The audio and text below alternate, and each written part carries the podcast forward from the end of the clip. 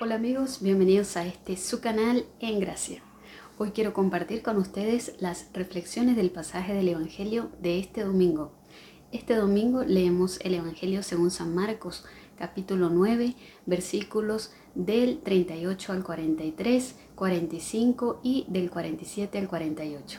Y en este pasaje del Evangelio Jesús continúa enseñando a sus discípulos y nos dice este pasaje del Evangelio que Juan sintió celos de ver que otros estaban haciendo las obras en nombre de Jesús, estaba expulsando demonios. Y va a decírselo al Señor.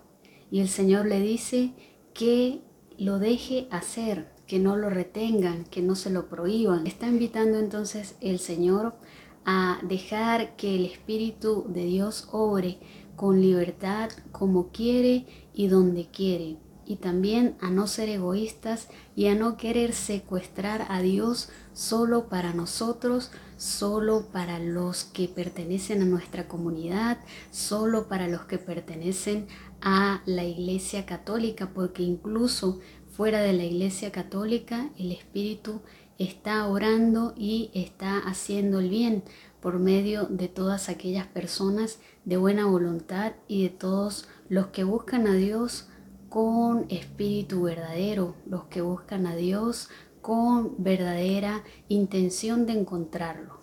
Este pasaje del Evangelio también nos está llamando a sopesar las acciones, sopesar las decisiones, sopesar la manera en la que nosotros vivimos esta vida.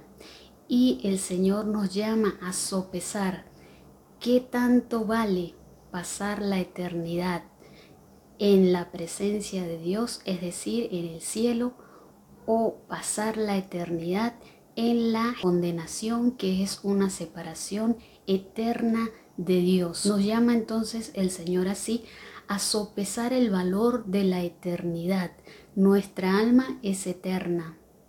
Entonces, ¿dónde queremos pasar la eternidad? Es la pregunta. ¿Y qué tanto nos puede costar eso? Esa es la otra pregunta. Y el precio puede ser alto, como el Señor lo señala en este pasaje del Evangelio. Y el precio es que nosotros debemos vivir esta vida conforme a la voluntad de Dios, es decir, romper toda acción, toda decisión de pecado o pecaminosa. Esto es lo que nos dice el Señor.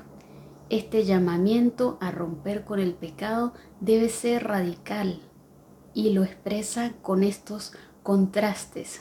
Es decir, si tu mano te hace pecar, córtatela. Si tu pie te hace pecar, córtatelo. Si tu ojo te hace pecar, sácatelo.